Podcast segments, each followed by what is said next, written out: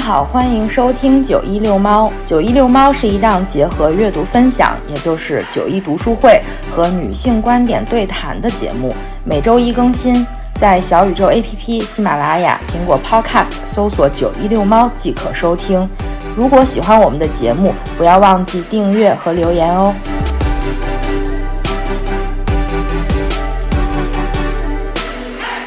好，欢迎回到九一遛猫，我是三脚猫。我是九一，大家冬天好呀！大家冬天快乐。因为这一期呢，我们准备了一个冬日特辑，想跟大家分享一些就是适合在冬天阅读的书呀、看的电影呀、听的音乐呀，还有美食啊等等等等东西，比较温暖的一个主题吧。希望大家这个冬天都过得暖洋洋的，健康快乐。对，希望大家都能放松一点，然后也有属于自己的冬日的美好的回忆吧。因为这个冬天其实还是比较特别的，对不对？这一年我们经历了特别多，然后这个冬天又外面有一点复杂，有一点混乱，大家有一点不知所措，然后就被当头一棒。所以就是希望用这么一个小小的节目吧，如果你在家可以听到的话，就感受到一丝丝的温暖。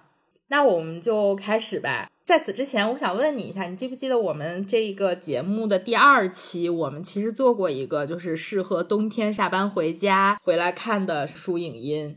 我完全不记得我当时说了啥。我今天重新听了一遍这个节目，就是当时秋还来家里了嘛，咱们三个是坐在我目前坐在这个位置，然后咱们三个围在一起录的。当时那一期说不是说就是适合冬天阅读的，只是把我们最近看的比较好的跟大家推荐了推荐。然后你就说你在看《红与黑》，我我感觉可能那时候你刚看了什么音乐剧《红与黑》之类的哦，摇滚《红与黑》啊，对对对，啊，你就去看那个原著，然后就跟我们讲了一大堆谁跟谁偷情的事情，就是九一每一次读名著都在关注偷情的事儿。嗯，他们那个时候关系比较开放。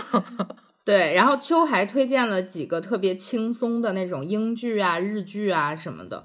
我今天听了一下，我是想说咱们别说重了，但是应该不会重的。那不会。嗯，那一期节目当时我们做的时候还没有什么经验，就是你一嘴我一嘴，七嘴八舌的，反正把那个该讲的讲了。还挺热闹的，这样回想还肯定对，还挺热闹的。嗯，那我们这一期反正也类似于那一期吧，就是我们从书开始说。你先说吧，你有什么推荐适合冬天阅读的书？我有两本书想推荐给大家，在这里打一个小小的广告。其实我之前在小红书上面也都发过这两本书，一本呢就是李娟的那个《冬牧场》嘛。啊，种草其实就是因为之前读书会的时候，小杰杰有推荐过那一期是“小起落月好过冬”啊，对，也那就是也是冬天的那一期，但是小杰杰朗读的是这个书里面为数不多的美食的片段，令人印象非常之深刻。里面吃烤包子的那一段，对，后面三脚猫也买了嘛，然后我是今年才买的这本书，最近才拿出来看，起因也就是因为前段时间。觉得很冷，就是天气也冷，各个方面都让人觉得很冷。然后我也是想找一本温暖一点的书嘛，就选到了这一本。虽然说它写的是在下雪的地方非常冷，然后牧民们去躲那个冬天的那个故事，但是李娟序言里面写了一段话，我觉得写的特别好，我想再给大家再朗读一遍，就这么写的：我逼真的还原了那个冬天的所有寒冷，但寒冷并不是全部。我还以更多的耐心展示了这寒冷的反面，那就是人类在这种巨大的寒冷中，在无际的荒野和漫长的冬天中，用双手撑开了一小团温暖与安宁。虽然微弱，却足够与之抗衡。就跟我们这个主题也也挺像的，对。然后在里面，其实就还是重点跟大家分享它的第二十四章，我一定没有记错，那章就叫食物。然后里面就讲了什么啊烤包子啊，什么碎麦子奶茶啊，他们冬天都吃点什么很开心的，然后手抓肉啊，就那些看起来都非常好吃、非常温暖的一个食物。其实我觉得冬天你要读的书也可以是这种下雪的书，就是它也是发生在冬天的这样的一些故事。但是你看这些人怎么过冬天的，嗯，也能给你自己一些力量。而且总体而言，李娟的书虽然就比较好读嘛，虽然我没有看特别多页，还读起来你也会觉得很舒适。就你睡前拿本书，哎，躺在那儿翻两眼，还挺合适的。就特别推荐这本给大家。我觉得李娟的文笔就让人看得非常的亲切，她没有那种特别的距离感。但是我记得当时，因为这本书我也开了个头，然后没有看完，嗯，我就记得她说跟一家人去的那个东窝子里面嘛。他跟那家人后来就没有联系了，她是在一开头就写了，我就觉得特别特别的遗憾。反正这件事儿就是你跟那么一家人度过了一段特别特殊的时光，但是你之后就完全就没有联系了，就好像散落在大海之中，然后就再也没有联系，就觉得很遗憾。当时给我的感觉是那个，其实吃的是写的挺好的。他也有在想念那家人吧，只不过他没有联系。他序言里面其实也表达了这个类似的意思。嗯嗯。另外一本书呢，就是我作为九一遛猫的主播，九一干啥呢？在本个节目里面立的 flag。呃，立志早日读完《卡拉马佐夫兄弟》这个 flag，我立了很长时间，就写到我们的签名里，可能写的时间不长，但是立下这个 flag，我立了最起码有半年的时间了。嗯，就是在在快递还通上个月吧，十一月份的时候，即将即将断了的时候，我那天就心想，不行，我要买上上这个书，我要开始准备了，因为我那个时候也没有工作，在家也没有事情干嘛。觉得可以有机会把这个 flag 就实现一下，因为我们的听友朋友还总问我九一你看了吗？九一你没工作了，是不是就能看《卡拉巴佐夫兄弟》了？我本来没打算看，你知道吗？对，既然有人督促，趁此机会，然后就看了。然后我买了两个版本嘛，两个不同的译本，现在也正在看。我也在小红书上打卡了两回，我给我自己立的是 励志一百天读完《卡拉马佐夫兄弟》，后面就在忙别的了，就看其他的书，然后剪音频看别的书，我就没有再看。对，对，但是呢，我会在一百天之内把这两个版本都读完的，请大家放心啊，这个 flag 立下，我一定不会让它倒。所以第一百天是哪天啊？几月几号？得得算一下，我得我已经立了有半个月了，可能。大家可以去小红书上面关注一下，然后就督促一下我。但这本书我大概翻了有个四五十页吧，因为它每一本上下册可能有七百七百页左右，我大概看了四五十页了，看了两回嘛。就是说你两个一本是同时看的啊？没有没有没有没有，先看了一本。我是说它上下两册加起来有七百页。你不说你看了两遍吗？我我一百天之内要看两个版本，我现在看再看第一个。你一百天之内要看两个版本，所以就相当于就是五 十天看一个版。你知道有多少人在小红书底下说你这个时间放的有点长，我四天就看完了，鄙视你。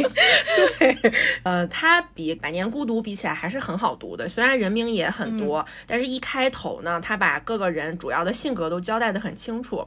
基本上我读到现在，就是卡拉马佐夫兄弟是兄弟三个，然后他们有一个爸爸，主要讲的是这个爸爸跟这三个孩子争家产的故事吧，算是就一直在争家产，然后最后好像还演变成了一个凶杀案，就他们把他爸爸杀了，呃这样的一个故事，然后中间呢也有很多的大段的论述关于。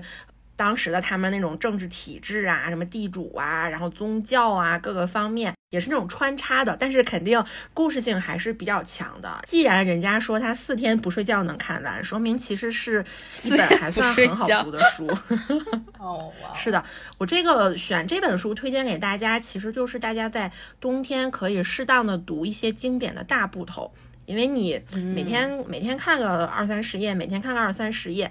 你整个冬天等春天来了，哎，读完了这么厚的一本书，是不是觉得整个人也不能说升华吧，就是真厉害？我这个冬天最起码也读了一百万字。对，春天有一个新的开始。对，春天再读一点新的开始，厚积薄发，在冬天种下一个文学的种子，春天它就发芽了。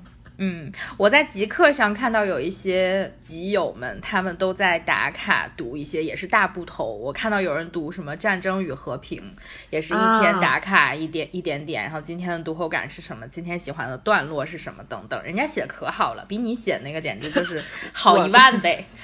我最大的问题是只写了两篇，好吗？对，就很多人都在我看，因为《战争与和平》，我看那个人他是有四本呢。哦，他那更四册书，嗯，对，可能大家想的也一样吧，就是尤其是前一段时间风控呀，有很多的不定性，然后你也不能出去，然后在家干啥呢？就搞一点大部头来读啊，打发一下时间，挺合适的。那我要推荐的第一本书呢，跟往常我推荐的书不太一样，它是一个绘本，然后它叫《散步去》，是呃后浪出的。我这个书买了有一段时间了，应该挺久的了，起码有半年的时间吧。我买这个书的原因是因为这本书的它的作者吧叫谷口治郎，然后他是画那个《孤独的美食家》的其中一位画手，应该说是他跟另外一个人合著的《孤独的美食家》。这本书是他自己画的，就是里面非常非常的温馨，其实就是讲了一个中年男子，然后跟他的老婆一起搬到了一个特别小的一个镇上，他就开始在附近散步，然后就遇到了很多不同的人呀，他捡了一只狗。散步的时候会经常看到一些有趣的流浪动物啊，什么鸡呀，也不是流浪动物啊，小动物，鸡呀、猫啊、小兔子呀什么的，就是在他们那种乡下能看到的这种特别不同的风景。而且他遇到了一些有趣的人，就会跟他们交谈。就比如说他碰到了一个观鸟的一个老大爷，然后那个老大爷就说啊，你也想看这个鸟吗？那你就用我的望远镜看一下，等等。后来他就对鸟也很感兴趣，他去图书馆借书，就会说借一本那个书，然后说，哎，我认识了这个鸟是什么什么，就会发展出来他自己的一些兴趣。而且这整体这个书的感觉非常的温馨，因为它是一个绘本嘛，就也没有过多的文字，大部分都是用绘画来表现出来的。你看一会儿就基本就看完了。就我刚刚坐在那儿，其实我刚开始看这个书，就刚刚坐在那儿翻翻翻翻，我就我就我就看完了半本儿。觉得还挺好看的，嗯，而且他写了很多，就比如说他遇见了暴风雪呀，或者台风，就在他们这个小镇上发生过之后，然后他们小镇上有什么样的变化？有一个我印象还挺深刻的，就是他看到了一个游泳池，他就特别想进去游泳。他进去了之后，就把所有的衣服都脱了，开始裸泳，而且他是翻墙头进去的，就 很治愈、很惬意的那种。然后作者在这个书后面的后记里面写说，散步这件事，我认为是人类的日常中最自然的行为，同时也是有重要的意义。此外，散步这一行为是否具有目的性，也是值得考虑的一点。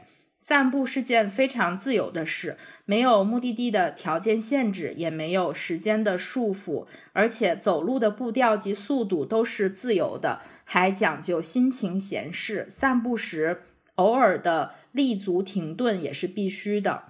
然后他就讲到说，这本书的主人公其实就是他自己。然后他一边散步，一边去寻找值得记录、书写下来的一些小故事。而且把他们都画成了漫画，我觉得他整个创作的一个心境也是非常自由散漫的那种感觉，就没有被什么过多的束缚。对，他在一个非常舒适的环境里面把这一本书创作出来，而且他写说他的漫画有不仔细品味就无法传达的东西。其实我觉得就是这一个小故事，你去仔仔细细的品，它还是挺有意思的。就比如说我刚才说那个裸泳的那段，你说明这个中年男子，对吧？他有点叛逆，就是。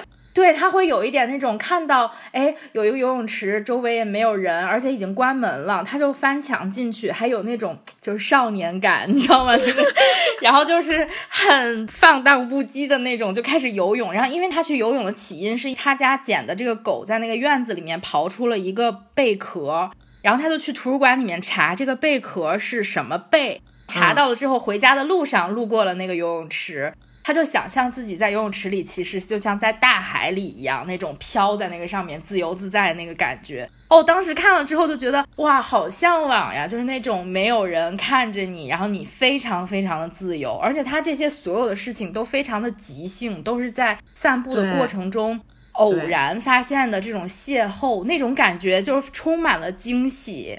对不对？你觉得你在散步的时候遇到了一个什么自然界中的小东西，你就会觉得特别特别的开心。这本书拿出来也有一段时间了，尤其在风控的时候，那个时候也没有自由出去或者怎么样，你就看人家散步就觉得哦，好开心啊！而且因为我们生活在北京嘛，我觉得北京人特别爱的一件事就遛弯儿，饭后要一定要出去遛。就原来我们住那种老社区的时候，那些大爷大妈晚上都在外面遛。我就感觉好像他们的执念就是遛弯能长寿，这就是一个特别有遛弯文化的城市，所以这个书其实也是挺，我觉得挺契合的，尤其在冬天看到，觉得特别温暖。我还蛮喜欢这种像日记一样的这种，就是有点碎碎念，记录他今天发生了什么小事儿，就看这种还挺开心的。对，而且他写的就是在，好像是他的眼镜被一个。被好一一堆那个踢球的小朋友踢过来球，然后被砸了，然后眼镜就碎了。他戴上眼镜了之后，就忽然看到草丛里有一只小兔子，但他那个眼镜已经碎了。他就看那个都是七拼八凑拼出来的那个画面，就一个好几只兔子一样在前面转。我就突然想起来，之前在波士顿的时候，出去了之后，经常会在草丛里啊或者树上看到一些小动物，就比如说小松鼠啊或者小兔子，就看到过很多很多兔子。我觉得在国外看到兔子是一件特别神奇的事情，就经常在坐着，然后有一只兔子就出现在你旁边，好像在国内从来没有见过兔子会出来。因为有猫啊狗啊，但是没有兔子。确实，真的没有兔子哎，挺好玩的。还有一本书也是最近刚刚开始看的，叫上一期读书会我推荐的，我朗读的那个《敦煌众人受到召唤》。嗯嗯，这本书其实也是一个让我感觉挺温暖的书，挺励志的，也不是不是我们那种鸡汤式的励志，你就看到了这么几代敦煌人的执着，对理想的这样一个坚持，对特别的坚持。因为这本书其实它是《生活月刊》他们的一个访谈录吧，算是就是他们采访的一个集锦。当时他们找了几代敦煌人去采访，让他们讲他们的故事，就是从第一代就是我说的那个常书鸿，就是常书鸿自己的故事，还有常书鸿的女儿说的故事，常莎娜说的。然后到后面，他们就说，在敦煌这样一个西北比较偏远的一个地方，生活条件也不好。像他们一开始四几年的时候吧，去建立敦煌研究所，当时就是条件非常差，也没有水，住房条件也都不好。而且这一一批人，相当于年轻人、研究者，他们都是从四面八方来到了这么一个条件艰苦的地方。比如说常书鸿是从法国巴黎回来的，当然你肯定有生活环境的落差。他们是怎么在这样一个环境中坚忍的生存下来，并且做了很多文物的修缮工作、研究工作，然后现在把莫高窟非常美丽的展现给我们，让大家也有机会走到那个洞窟里面去看那些彩塑啊、壁画呀等等。就这本书其实不是说多么学术或者讲敦煌的文物有多么多么的壮美，它其实是人的故事，所以让你感觉就非常的不同。它可以搭配一个纪录片看，那个纪录片叫《我在敦煌》，可以在优酷上面看。它也是讲人的故事的，就是在那边的人，他为什么要去那里，然后他们在那做了什么事情。对对对对对，嗯，就还挺好的。大家可以看一下这本书，因为昨天我听完三脚猫念的那个片段，觉得他们就是把。很苦的日子过得有滋有味儿，也写了很多自己怎么解决衣食住行啊，怎么样能找点好吃的呀，还时不时的会杀一只羊啊，然后那个 喝点牛奶，喝点羊奶，就还挺有意思的。跟冬牧场一点点感觉有点像，都是在那种很艰苦的环境里面，自己去找点乐趣，然后找点温暖。当然，它后面也会写一些，比如说敦煌的历史呀。而且这本书特别好的是，它是一个彩色印刷的，就里面所有的照片呀，还有敦煌壁画呀，展现出来的特别的完整，特别的好看，就不会说是让你蒙着头在那看，它会有一个图示这样给你。嗯，这本书其实我想买挺久了，也是双十一的时候买的。挺不错的一本书，整体的质量都很好。就我们刚刚聊了四本书嘛，接下来就想给大家分享一点啊，电影啊，或者是电视剧之类的。你有什么推荐的吗？我推荐的电影有点老，我推荐的是圣诞电影，第一部是《B J 单身日记》，你有没有猜到？因为圣诞节的时候是这样的，大部分人呢都会说哦，我要看《真爱至上》啊。我有的人就是每一年圣诞节的时候都把《真爱至上》拿出来，然后一遍一遍的这样看。但是我的 go to movie 不是嗯《真爱至上》，我的 go to movie 是《B J 单身日记》，英文名字叫 Bridget Jones Diary，就是 B G B J 就是 Bridget Jones 嘛，嗯，就这个女主。我喜欢这个的原因也没有什么原因，我就觉得挺嗨开心的，看挺搞笑的。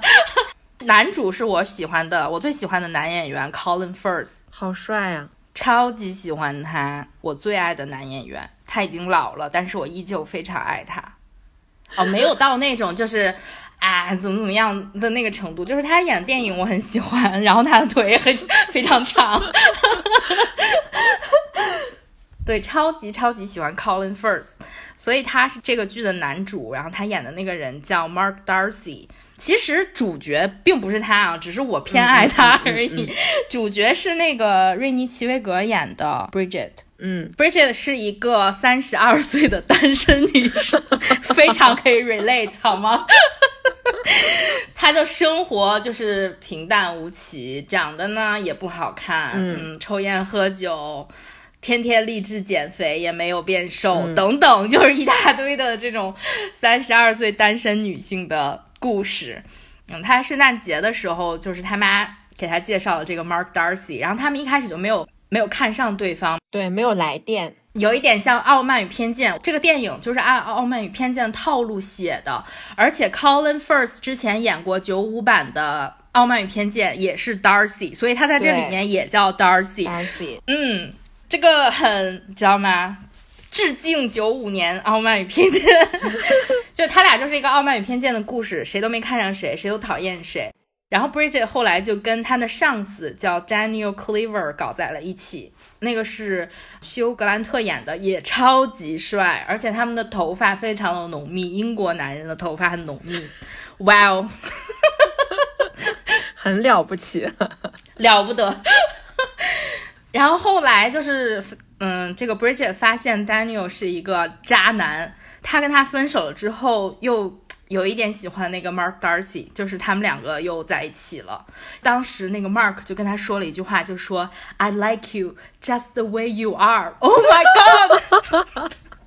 他们两个的感情产生的，我觉得也有点就是情不知所以，就不知道从哪儿起来的，你知道吗？其实我觉得他们第一眼就看上了，但是就是不好意思说，嗯，还就是很讨厌那种相亲的方式嘛，就都说哎，不喜欢你那么傲慢，你那么自大狂，怎么怎么样。总之最后他俩就是在一起了，Bridget 和 Mark。这个电影还有第二部和第三部，但是我觉得第一部更适合圣诞节，因为他们的最后一部是在雪夜的街上，他们俩。两个拥抱在一起，而且 Bridget 没有穿裤子，Mark 就拿自己的大衣把它裹了起来。Oh my gosh！他们两个认识是不是在圣诞节啊？我总记得。对呀，就是圣诞 party，他他妈举办。啊，我就记得有穿毛衣，说毛衣很对，然后穿那个 ugly sweater，对，很圣诞。这样想起来，很圣诞，就很温馨。如果你在家里也喝喝一杯酒，然后你也是单身，你看这个电影的时候，就那个 Bridget 在那唱什么 All by myself。就 跟着喝。第二部电影呢也比较老，是九八年的，我应该提过，叫《电子情缘》。You've got mail，嗯，You've got mail。这个电影我很喜欢，是因为是纽约吧？我觉得大背景是纽约的电影，我都比较喜欢，而且圣诞节就是那种浪漫爱情片。嗯，它的主角是梅格瑞恩和汤姆汉克斯，那时候他俩还就是那种。男才女貌啊，对，嫩超嫩，超嫩。而且那个时候他俩是网恋嘛，我总觉得这个我在节目里面讲过，但是我要找我也不知道哪一期。但是我觉得我也讲过，就是当时还是什么网恋，都是发 email，还是那种什么调制解调器。我觉得大家哎，现在的小朋友大家都不知道调制解调器是什么。我们那一代大概是用调制解调器的最后一代吧，就那个猫。你们家要上网的话得装一猫。现在大家都是那个什么 WiFi，那个叫什么路由器，原来是个猫连到你的电脑上，然后你一把它打开，滴滴滴滴滴的声音，然后你就上网了。上网，这是九零后的记忆。嗯，我们当时还是一样的。就你上网了之后，他他俩就在发邮件谈恋爱嘛，就是那个时候的网恋。其实他们两个在现实中，就是网络之外，他俩是竞争对手。每个人他就是有一个独立的小书店，然后汤姆汉克斯有一个超级大连锁书店，就把他压榨了，就让他破产了。嗯，确实，我讲书店的时候，我我也能联想到这个这个电影，因为就是独立书店和大型书店的矛盾所在嘛，如何生存下去。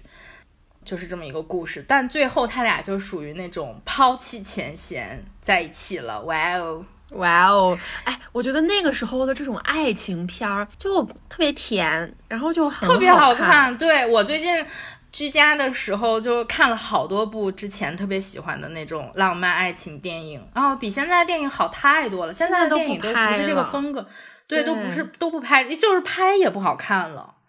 就当时那个还真的可以，而且这两部我推荐还有一个原因是，我不觉得它有价值观和世界观上的冲突，跟现在，即便二十多年过去了，我觉得还是很棒的，就是没有任何你觉得不适的地方。因为有的，说实话，你再让我看，我会觉得非常的不适。就是我当年确实觉得不错，但是现在看我就觉得不合时宜。嗯嗯，没有办法的会去这样想，但这两部我跳出来的真的没有，嗯。嗯，很棒，真的很好看，这两部很甜，嗯，也很温暖，就非常适合冬天来看。而且他们中间都有圣诞节的场景，真棒。嗯，我推荐完了，你呢？我我推荐两个电视剧，都是日本的电视剧，是我最近看的。嗯，都是第一次看，呃，第一个电视剧叫《四重奏》，但是它是一个二零一七年的电视剧了。我好像听说过这个，对，很好看，我之前居然从来没有看过。它也是那种温馨治愈向，没有特别多爱情的戏份，四个人。两男两女，他们都是会乐器嘛，他们是四重奏嘛，就大提琴、小提琴，然后呢，他们就认识了，在一个 KTV 里面唱歌的时候，因为他们要去 KTV 练琴，在家练怕吵到别人，然后一人一个小包房，他们四个走出来的时候，发现每个人身上都背了一个乐器，然后他说啊，要不然我们就组一个这个四重奏，组一个乐队嘛，他们就组在了一起，但是这个剧里面所有的男男女就两男两女。基本上属于那种生活都不是很得志，有一点音乐拯救了他们。当他们四个住在一起了之后，就每个人过去的那个过往就会被逐一展开嘛。有的被怀疑杀了自己的老公啊，有的老婆失踪了呀，有的爸爸曾经是诈骗犯啊，其中还充斥了我暗恋你呀，你暗恋我啊，但大家都没有挑明。但它更多的讲的是怎么去面对你过去的一些伤痛，以及你怎么跟一个新认识的陌生人去坦白你过去的这些个历史吧。相当于新认识的人帮这四个人，就每一个人都有人帮助他们解决了过去心里面的那个心伤，很温馨，很治愈。但是这个电视剧它总体是这样温馨治愈的，它有一点非常诡异。因为你看我刚刚提到那些背景嘛，它都是搞了一点悬疑色彩在里面，它有一点像那种温馨治愈的剧跟一个恐怖悬疑片儿的，就那样硬生生拧在一起。但它总体看起来还是很温馨、很治愈的。然后他们四个也就得到了自己的心灵的一个治愈吧，因为它相当于是每一个集会讲这个人过去的过往嘛。有一集我特别喜欢，这一集其实不是很温暖了。讲的是女一号为什么跟她老公他们两个过不下去了。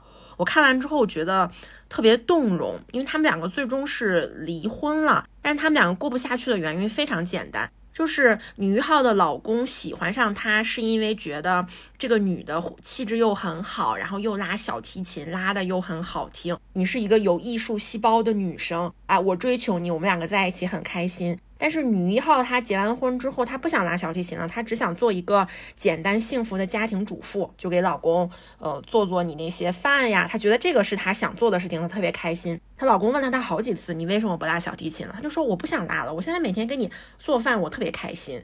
他们两个人的价值观就整个就走岔皮了，然后不一样了之后，两个人就过不下去，然后就分手了。我我觉得这种这种是真正的离婚原因，性格不合，人的。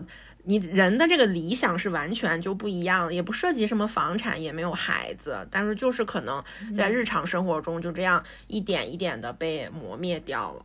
然后最后这个女生就跟她老公也离婚了嘛，然后也重新拉了自己的小提琴。就我不剧透过多，大家可以放心的去看，这是一个我觉得已经挺多的了啊！不，我还有好多没有说，我都不敢多说。呃，它是一个很温暖、很适合冬天去看的一个剧了，而且它大部分的场景是雪景，它也是在冬天发生的嘛，就是你推出去之后又很白茫茫的。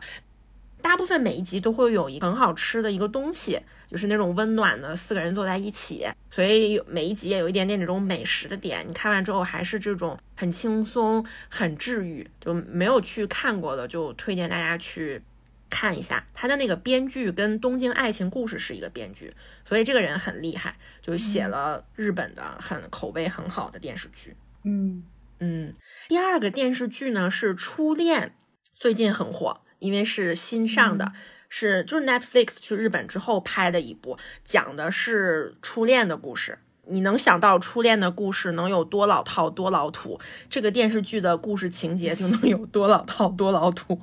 我这个也不算剧透吧，因为这个剧剧透了也不影响。不影响你的观感体验，就是它还是有那个车祸失忆梗，你知道吗？已经到二零二二年了，还有一个人发了发生了车祸，然后失忆了这种梗。虽然这个故事情节很老套，但是它拍的非常的清新，非常的好看。整部剧也全部都是雪景，很多故事场景是发生在冬天的。他们两个的谈恋爱呀，或者是最后实现自己人生梦想啊，都是在那里。这个电视剧里面还有两对情侣吧，一对情侣是妈妈跟他当年的初恋，另外一对情侣就是这个儿子，妈妈的儿子跟他现在的初恋，像那十几岁小孩谈恋爱。三四十的成年人谈恋爱，就两组穿插在一起，就也算是有不同的那种体验跟结局。然后整个剧画面特别美，就是你如果最近有看到它的话，就能看到它很多很美很美的那种的场景在里面，就是很了不起。因为你能把这么老套的剧情拍得很清新、很好看，真的很了不起。没有任何强加的，就比如说像前面那个悬疑什么里面没有，就是谈恋爱。就 最后还是一个 happy ending 啦，就是大家还是在了一起，就也给了你一个温暖的这么一个美好的 结局，虽然有点不太现实，但是还是挺适合冬天看一看的。你记不记得是一八年还是一九年，我搞了一个什么 Christmas movie marathon？我记得，我记得。是哪年来着？我不记得了。但是你的那个呃，marathon 里面是有你刚刚提那两个电影的。对我，我刚刚提的那两个电影是从我的那个 Christmas movie marathon 里面提取出来的。Christmas movie marathon 是什么意思呢？就是你邀请你的朋友来到家里做客，你们吃吃喝喝一天，列出一个片单，告诉大家你的播放顺序是什么，你的一天都在播放这所有的东西。我觉得我们今年没准儿也可以搞一个，不知道能不能赶趟了。如果我们两个都阳了的话，就可以了。到时候一边给你递鼻涕纸，一边看电影，这种场景也是很可以的。对我当时那个 marathon 里面，呃，有一些电视剧的圣诞特辑。美剧一般到圣诞节的时候，他会搞一个圣诞节的那一集嘛。呃，比如说什么《生活大爆炸》，我印象中还有什么《犯罪心理》《老爸老妈》，对对对，嗯，那些也都挺好的。我今天还看了看那个片单，很不错。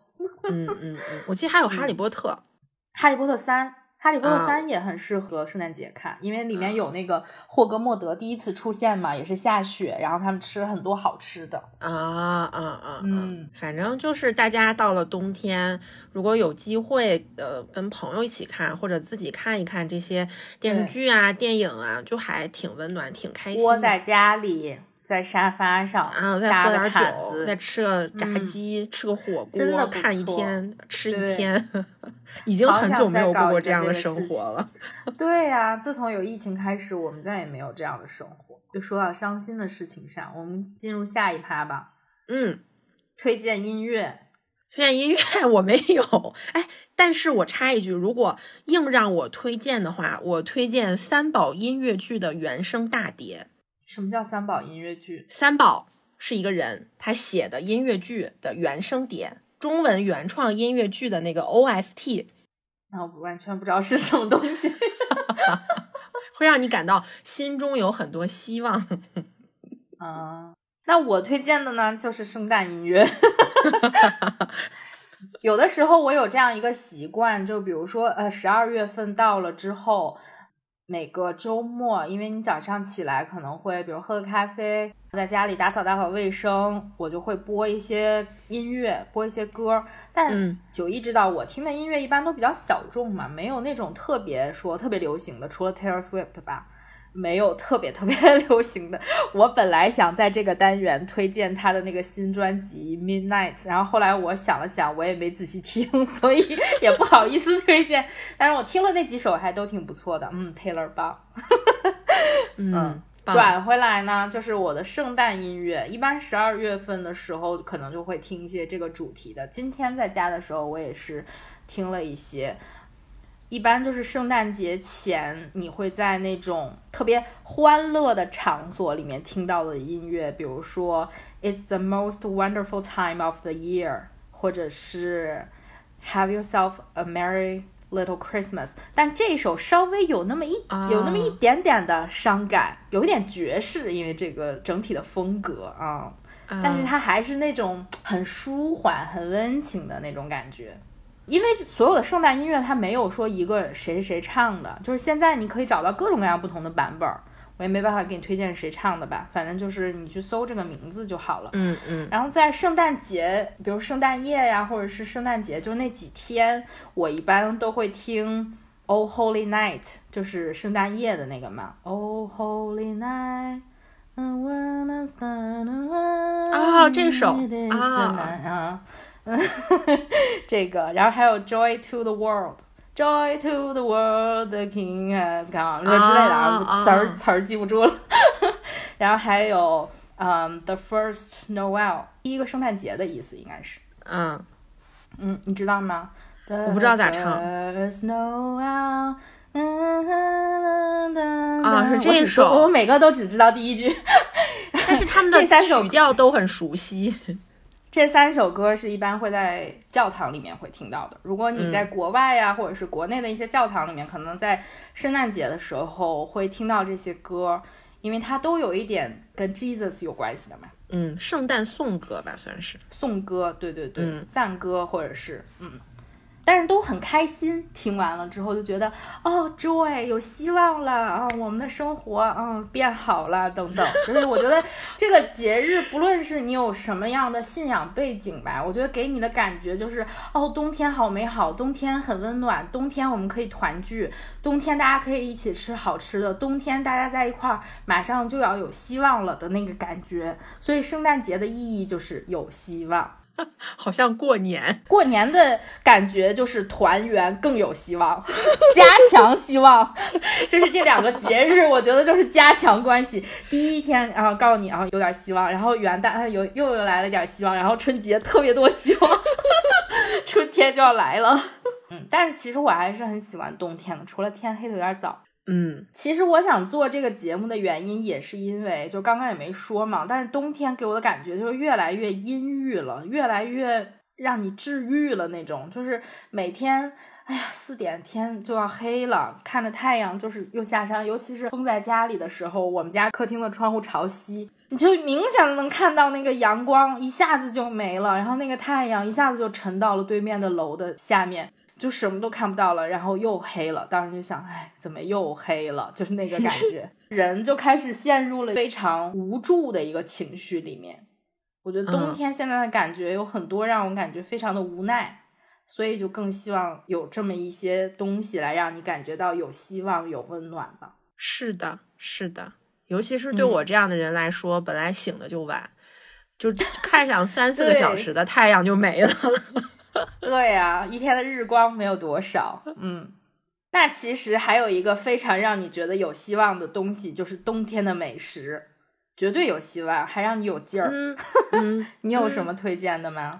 呃，我忽然想到了一个，我特别想吃烤火鸡腿。我觉得烤火鸡有点柴，但是烤火鸡腿特别美味，但跟我本来想推荐的圣诞啤酒异常之搭配。就是一罗恩的那个照片，一口鸡腿，然后他吃的是鸡腿，他吃的不是火鸡。呃，对对，但是我想到的是火鸡腿，火鸡腿更大，吃起来更爽。呃，就是，但是环球影城，咱们环球影城卖的那个太小了，真的很好吃，因为我没有怎么吃过火鸡。我第一次吃到火鸡腿的时候，觉得超好吃，因为我是在日本的环球影城吃的嘛。我都馋了，我都开始流口水。真的很好吃，我没有想过火鸡腿会这么好吃。另外一个就是圣诞啤酒嘛，起因就是因为我买了一箱圣诞啤酒，是它真的在瓶子上面印上了。圣诞树的这样的一个啤酒，它其实就是一个呃加了一点点口味的艾尔啤酒。我们平时喝的那种罐装啤酒是拉格啤酒，它口味会比较清淡，滋味没有那么丰富。艾尔啤酒呢，就是酿造的工艺有一丢丢的不同，但是它的口味会更加丰富一点。这个就是很典型的那种艾尔的口感。你看它写的是 amber，然后 fruity spicy。你充满了一些木头的味道，然后又有一点水果的味道，就很好喝。更主要的是，圣诞节其实我们现在不是流行喝圣诞红酒嘛？其实大家可以煮啤酒喝。我在四川那边见过那种喝法，他们是把那个啤酒，一般都是白啤酒，就咱们用的平时喝的那些工业啤酒、拉格啤酒。煮一点枸杞呀、冰糖啊，就那样熬一熬，熬在火锅里。火锅不是分上三个，分上三块嘛？就是现在流行的奔驰锅，其中一格就熬啤酒，你剩下两格涮麻辣火锅，这一格你就时不时的可以打一点热啤酒来喝，就很爽，非常适合冬天。它喝起来就是甜甜的那种口感，也不会有那么多啤酒的味道，或者有一点小麦的香气，就非常适合。就这个贼暖和。你说到酒，其实我本来是想推荐热红酒的，但是我觉得这几年好像在小红书上热红酒都被煮烂了的那个感觉，很火，啊热红酒火了好多年，是挺火的。但是我第一次吃喝到热红酒还是在欧洲，十年前吧，去欧洲旅行的时候，那时候我在美国留学，美国都没有热红酒。哦，只有欧洲有是吗？只有欧洲才有，而且欧洲是大概就是圣诞节前后，然后在圣诞市场上才能，对，在圣诞集市、圣诞市场上才能喝到的。最近几年好像在国内也很流行，我看上海也有圣诞集市啊，等等，也有卖热红酒的。然后热红酒一般是当时它是分两种，一个是有酒精的，一个是没有酒精的。没有酒精大概就是苹果味儿的，加上肉桂什么东西一起煮一煮嘛。就是原来我的室友不是外国人嘛，然后我们就经常开那个圣诞 party 什么的，然后我们就自己煮那个热红酒，也是会煮两锅，因为会有朋友不说我不喝酒或者怎么样，有这个习惯吧。有有的加红酒的，有的不加红酒的。一般的配方就是呃红酒，我会买一些苹果汁，或者是你自己喜欢其他口味的任何果汁都行，橘子汁啊什么什么什么的就放进去，然后会放一些肉桂、丁香，还有。切的橘子以及苹果片儿，就把苹果切成片儿。但是那个丁香一般我都是插到那个橘子上的嘛，就是你们看到橙子插到橙子上面，然后就像一对，就像一个炸弹一样。那个丁香那个东西挺好戳进去的，戳进去完了之后，你把那个橙子再切成几块，或者是切成一半儿也行，或者怎么样的，你再往里边挤挤橙子汁儿，然后再一起去煮，煮出来挺好喝的。它不会说有多大劲儿。没劲儿，也是那种香香甜甜的感觉。我觉得酒精已经都挥发走了。而且我跟你讲，前几年就是我们就是小红书上还没有流行喝热红酒的时候，其实肉桂和丁香，尤其是丁香吧。我们都不常买，但其实这都是炖肉的东西。是的，对，肉桂和桂皮还不一样，就大家可以区分一下。肉桂是那个一根一根的那种，嗯，没有的话，我还有的时候会搁那个肉桂粉。对，最后的话你需要滤一下你这些东西。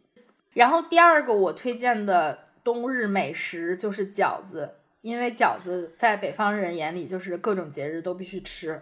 冬至啊，什么圣诞节呀，都得吃饺子 啊！不管什么节，圣诞节啊、感恩节啊，都得吃饺子。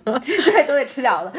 然后我前两天因为是有一天我特别想吃韭菜盒子，刚居家办公的时候特别想吃韭菜盒子，我就好不容易抢到了一把韭菜，然后韭菜剩一半儿，然后昨天我又包了饺子，这一次我馅儿简直就是我这辈子做的最好吃的饺子馅儿，因为我原来经常会，比如说没味儿啊，或者是怎么样的，就是欠点东西。这次简直了，我就掌掌握了那个技能，我还没怎么搁盐，最关键，特别特别的好吃，而且那个韭菜特别鲜，就它那个味儿，我也是素的嘛，韭菜鸡蛋的饺子，嗯，好鲜好鲜，好好吃。我一共包了二十一个饺子，应该真棒。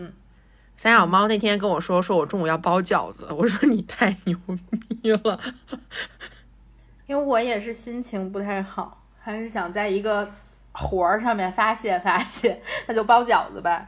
呃，反正那饺子皮儿买都买了，然后我就把饺子包了，还是挺好的。那接下来呢？因为我们已经共克时间了嘛。我们已经走向自由了，对不对？看到很多人都开始蠢蠢欲动，大家都在想，哎，说今年过年好一点了，我们能去哪儿呢？玩一玩呢？憋了这么久，三年了，终于可以出去了。你有没有冬日适合旅行地方？我一直冬天想去而没有去的地方，其实就是哈尔滨。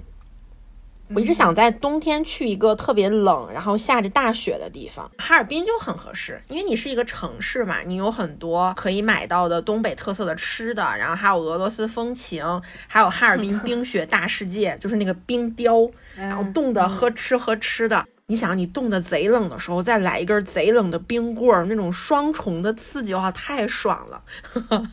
而且你现在这个年龄还能经得起那个刺激吗？就应该早点去，现在可能胃有点受不了了。而且就还能滑雪嘛，冬天其实还是很适合滑雪的。虽然我目前还不是一个滑雪爱好者，滑的也不是那么的多，但是在滑过雪呢啊，我滑过啊，就是你在冰雪上。驰骋的那种感觉，真的就还蛮爽的。如果你控制好速度的话，啊，我只在那个什刹海上滑过冰车。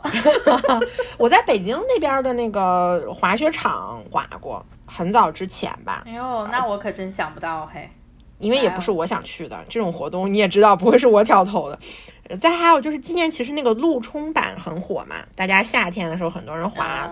滑陆冲嘛，陆冲其实就跟滑雪很像，它主要靠你的身体扭来扭去，所以有一波潮人现在已经奔向雪场了。夏天滑陆冲板，冬天滑雪的就是他们。我在我朋友圈已经看到好多了，他们已经纷纷按耐不住，带着羊都去滑雪了。哇哦，就还蛮爽的。而且你想，你去哈尔滨，你能吃到多少好吃的？锅包肉啦，然后炖血肠啦，铁锅炖啦，熬白菜啦，就各种肉，热气腾腾的一大锅美食。你白天玩一天精疲力尽了，晚上吃点这种热气腾腾的美食，或者再吃点那个小串儿，吃点烧烤啊，爽死了。嗯，特别爽。我忽然想起那个武大靖 说要去佳木斯吃烤串儿，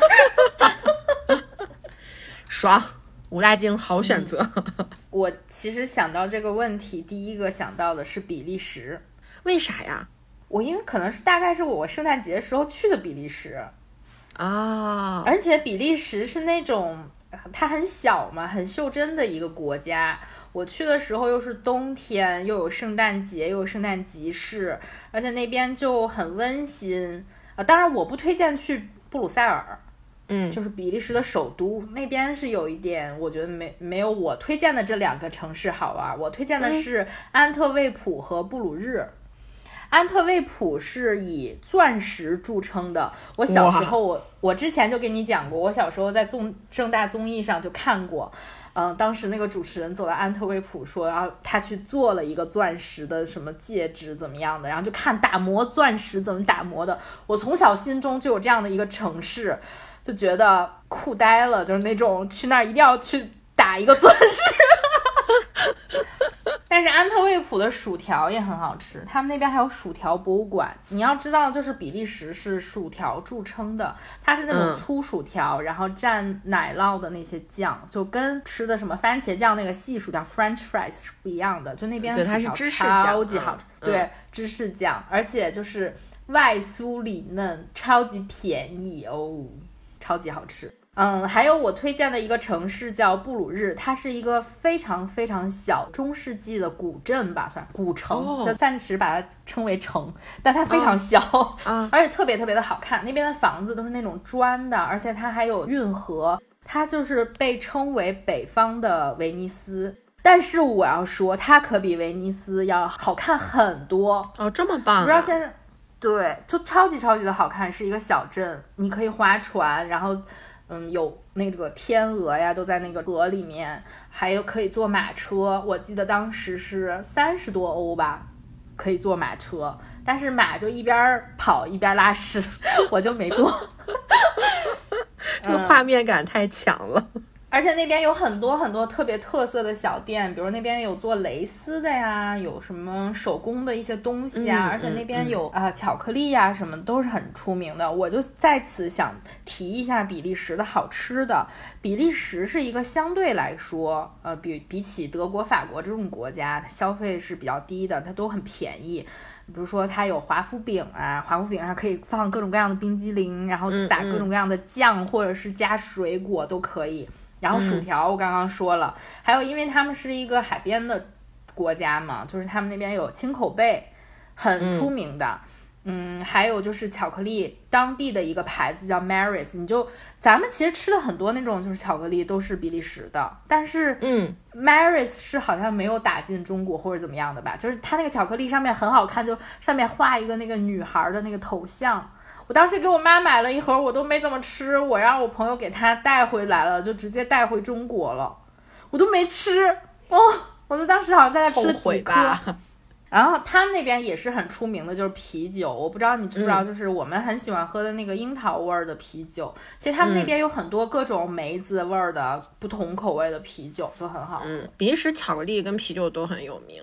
对，而且我记得当时我去的时候，还有一个集市，就是卖很多的小吃，各种各样的炸的那种海鲜，我也不知道是啥，反正就吃了，就觉得超级好吃。就可能有一些炸的那种什么生蚝啊之类的那些东西吧，鱿鱼啊什么的，哦，好好吃。但是布鲁塞尔我真的不推荐，因为那边有点乱，有点脏脏的。我在那儿没有什么特别的回忆。我对布鲁塞尔唯一的呃印象就是他们可以在街上小便，就有用小便亭嘛，所以有很大的味道。我没有去过比利时啊，但是这是所有人去完比利时之后回来一定要跟我说的一件事情。反正就很脏，我的印象中，因为我是从巴黎去的嘛，从那个布鲁塞尔的火车站一出来，就感觉好像这个城市被打劫了一样。就聊到这儿，感觉有了希望，就你可以出去了啊，对，可以换护照了。不知道那个圣家堂有没有建好？据说二零二六年，我当时许愿，二零二六年我要去看圣家堂建好的，好像现在还没有建好，可能要因为疫情他们肯定更拖延了。他们本来就喜欢拖延。对，其实如果让我再去欧洲的话，我可能会，我还挺想去德国的。之前好像也说过，因为好有好多朋友都在德国。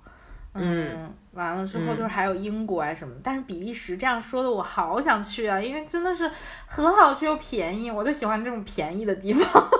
嗯嗯嗯，那我想去西班牙，我觉得西班牙也是好吃又便宜，但稍微也是有点乱。我现在的年龄已经不是就是我当时，你像当时就是二十六七岁的时候去的，跟现在可真不一样了，我已经没有那个心气儿了。而且想到那个飞机也挺久的，哎，算了算了算了，我们就在国内玩嘛，去去那个哈尔滨吧。啊，哈尔滨挺好的，你吃点血肠，西班牙可没有。对呀，我 刚刚听你说那些锅，我就想到了那个什么铁锅炖，上面放点卷子什么的。哎呀，铁锅炖可太香了，不知道我这个月有没有机会去堂食一顿铁锅炖。祝你成功，需要安排一下。嗯，那接下来就再跟大家推荐一些冬日的好物吧，就各种各样的。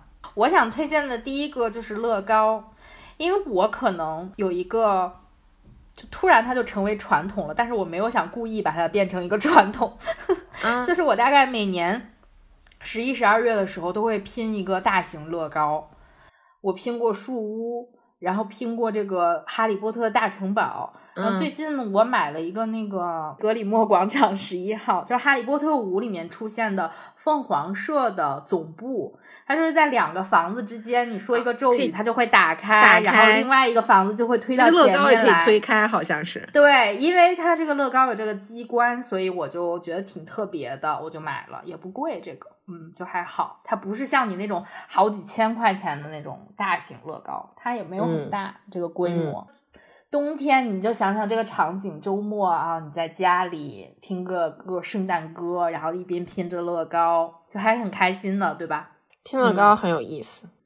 然后现在我家里是没有放圣诞树，就是那种大型的圣诞树。原来我们租房的时候是有一棵树，然后搬家的时候让我扔掉了。现在我就是有一棵比较小的，大概有六十厘米的那么一个宜家买的一棵树，我就把它做成了我的一个圣诞角。而且我跟大家坦白一下，我一年也没有收，因为它也没有收起来的地方，所以我全年都看着这棵 圣诞树摆在这里。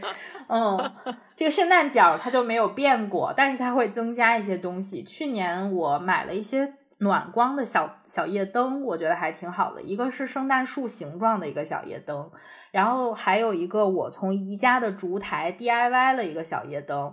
如果你想看 DIY 烛台的各种各样的那些啊方法，可以去小红书上随便一搜，宜家烛台 DIY 出来的全部都是。但是我那个就还好，我那个是猫主题的。跟大家的不太一样，后面我就做的后面有棵圣诞树，前面做了一个猫，然后还有一个企鹅，底下是雪花，然后我就放了一个小夜灯在那个顶上，但它经常掉下来，所以我也不经经常开。那天我开了开，嗯，就还好。还有一些就是电子的那些蜡烛啊什么的，摆在那边，放在一个罐子里，那个罐子就亮了嘛，就觉得还挺温暖的。因为我是那种晚上不喜欢开。大顶灯，对你喜欢开氛围灯，对，褪黑素也可以助你睡眠呢。不要搞太亮，一般我晚上不会开太亮的灯，所以夜灯也是我一个推荐。还有一个推荐呢，就是帕梅拉。我很久没有跳帕梅拉了，因为帕梅拉那个一个是它那个舞蹈吧，它消耗不太大，这是第一。第二就是动作的那些呢，又有点难，所以我最近都在跳那个周姐的那个，嗯嗯，Grow with Joe。但是今天我跳了一个帕梅拉的圣诞舞，是因为我看到他说要更新了，在 YouTube 上看到的，说要更新怎么怎么样的，我就一直在还在等这个视频。今天反正在 B 站上看到了，我就跟着跳了一下。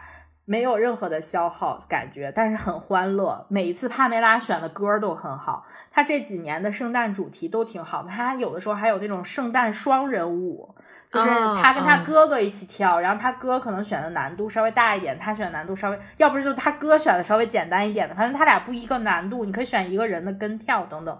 就是帕梅拉的圣诞的那个氛围很好。而且很开心，主要是他动作都很可爱，什么开车回家呀，圣诞老人来了呀，什么从什么烟囱上跳下来了呀，然后你又跳舞了，小精灵跳舞什么什么，他都有那种各种各样的主题。今天有一个动作很好，就是那个摇摆袋鼠。就咱们有一个体操运动员，那小姑娘不是有一个摇摆袋鼠的那个动作吗？在平衡平衡木上面，她也有这个。她就是一开始是先是深蹲四次，然后就摇摆后仰，然后就是那个袋鼠这样，那个表情包就这样很开心。我今天还挺开心的，因为同学们，我明天就要上班了，就有点像那种英勇就义，所以我今天要提前把身体搞搞好。好。那我接下来推荐的这两个好物也很适合你。我推荐我上班了。我的我推荐的冬季好物算是二零二二年限定冬季好物吧，就是大家最近也在疯狂的买一些电解质水嘛。啊，呃，我。我其实运动的时候，之前会很经常喝，呃，但是只有剧烈运动的时候才会喝，因为电解质水的含糖量太高了，其实不适合你日常喝。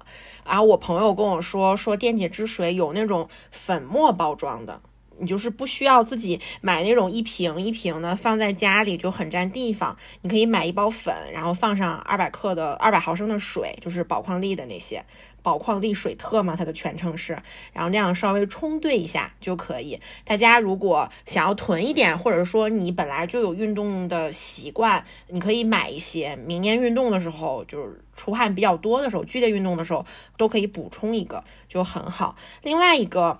嗯，是也算是因为我爸他们养鱼，后面我 了解到的，可以买那种八四的消毒片，但其实他们是有的是给鱼缸里放的，比如说鱼它有一点生病啦，然后需要消消毒啊，八四。对，但是泡腾片很小一片，然后你可以扔到鱼缸里，就给鱼消消毒，怎么怎么样的那种。呃，鱼好惨呀！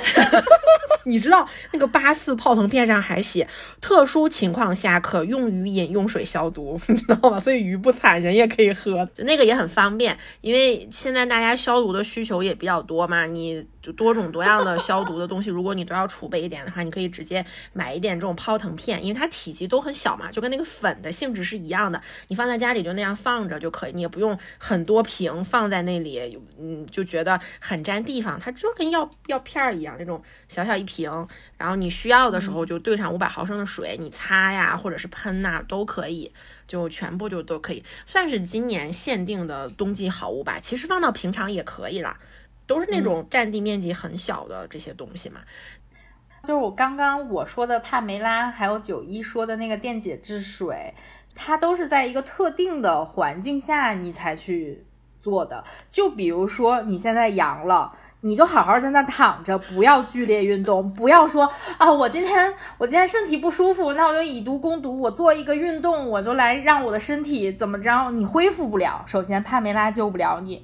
你就在那等着，它会阴的。人在感冒发烧的时候，如果剧烈运动会给你带来更多的其他的健康风险，就比如说心肌炎呀，或者怎么样的。而且你的本来感冒的时候，你的心率就高，然后你再蹦跶，就很容易猝死或者怎么样的，也有这样的先例，我们也都知道。所以就是不要说在你生病的时候还说我要去运动，不要这样去坚持这个。当然了，你跳一个那个我刚刚说那个圣诞舞吧，它也没啥消耗，你你就是在那儿扭哒了两下，也还也还行吧。但是我劝大家，就是如果真的生病了，无论是什么病，你都不要去说我现在还要坚持运动，你可以做一些舒缓的拉伸，或者说就是躺着就行了，给你个躺平的机会，你为啥不利用住呢？对吧？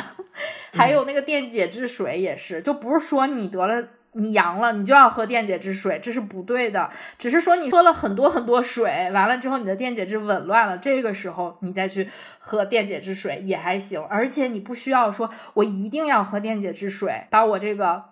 给他弄回来，他没必要，他有其他的方法来帮助你。首先，昨天九一跟我说了，要小口的喝水，你别灌自己，拿着一个白开水就灌，那没有，确实也没有啥效果。你就拿捧一杯，你品一品，好不好？你让它润一润，在你的嗓子里面，它让它游走一下。还有就是说，最近呢，虽然柠檬也脱销了，但是柠檬水也可以。实在不行，那个 VC 泡腾片儿也不能天天随便的，就是无止境的泡了喝，泡了喝，那样也不好。VC 喝多的话会有其他的症状的，就是维生素也不可以补充过量的，就所有东西都不能过度，在这个时候。放宽心了，平静使我快乐。我现在经常用的 表情包，平静使我快乐。是的，没事的，我们没事的。嗯，每天都要告诉自己的身体，我可以。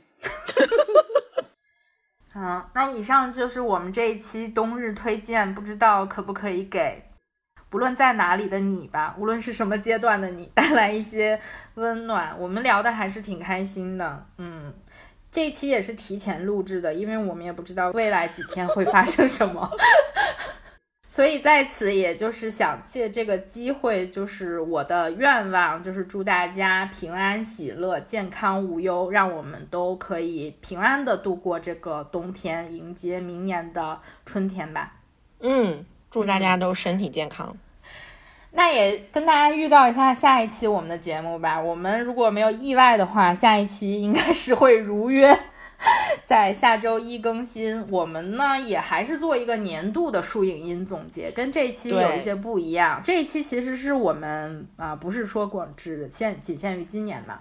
嗯，我们可能会做一些关于图书呀、关于电影啊、电视剧啊、话剧啊、戏剧啊等等音乐剧啊那些乱七八糟的所有的大总结。嗯，是我们的保留节目了吧？应该也还挺精彩的，而且我们还给对方留了一个小惊喜，目前大家都不知道是什么，所以只有在那一期节目的时候会揭晓。如果大家想知道我们给对方惊喜是什么的话，一定要来听。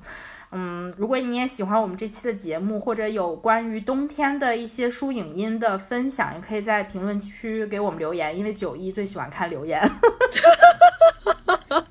是的，是的，欢迎大家留言。如果想订阅九一遛猫的话，可以在小宇宙、喜马拉雅、苹果 Podcast 以及网易云上搜索“九一遛猫”就可以订阅我们的节目啦。那我们。下期见吧，争取不见不散哦。嗯，下期见，下期见，拜拜，拜拜。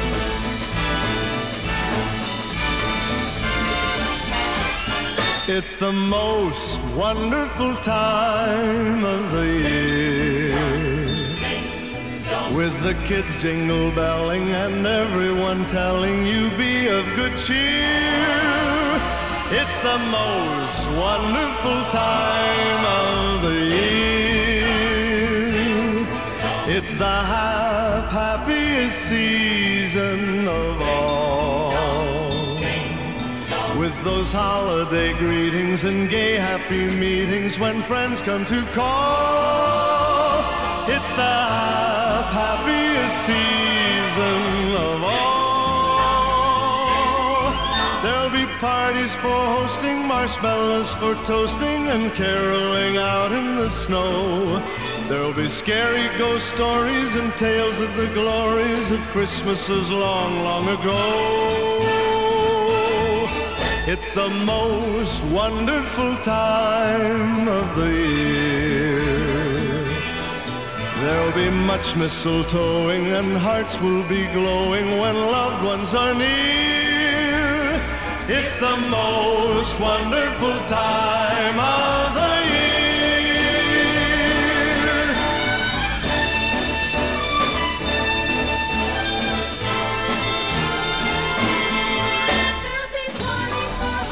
Marshmallows and toasting and caroling out in the snow. There'll be scary ghost stories and tales of the glories of Christmases long, long ago.